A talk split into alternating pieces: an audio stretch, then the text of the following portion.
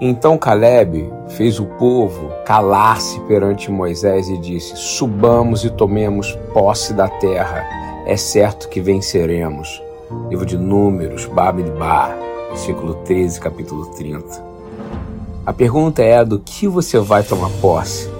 Talvez seja a maior liberdade do passado, talvez seja um novo chamado para uma nova aventura, seja o que for, isso faz parte da sua jornada com Deus.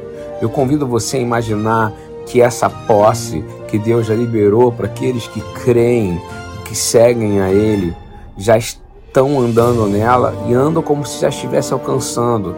Foi por isso que Josué e Caleb tinham certeza. Ao invés de olhar para as cidades fortificadas como Jericó, suas muralhas intimidadoras, gigantes, homens fortes, muito mais fortes do que ele, os dois mantiveram seus olhos em Deus que era muito mais forte, é muito mais forte, será muito mais forte do que qualquer inimigo. Ao invés de se distrair com tudo que parecia impossível, como os outros fizeram, eles viram tudo o que era possível. Eles fixaram nas promessas de Deus, que Deus disse é uma terra de fartura para o seu povo.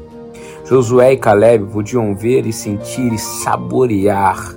Inclusive disseram que comeriam o inimigo como pão.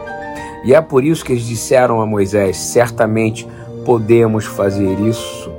Josué e Caleb sabiam que o Deus que havia realizado milagres para os filhos de Israel os levaria para a terra prometida.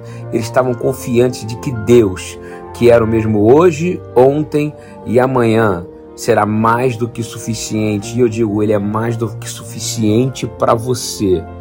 Coloque sua fé nas promessas dele hoje.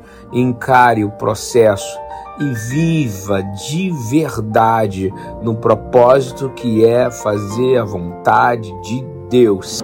Mesmo que isso seja completamente antissocial, entre e possua sua terra sem medo. Lembre-se que de onde habitou o pecado e a destruição, superabundará a graça. Siga confiante de que Deus entregará tudo em suas mãos, se você se manter humilde, manso e comprometido como o Senhor Jesus, Yeshua HaMashiach.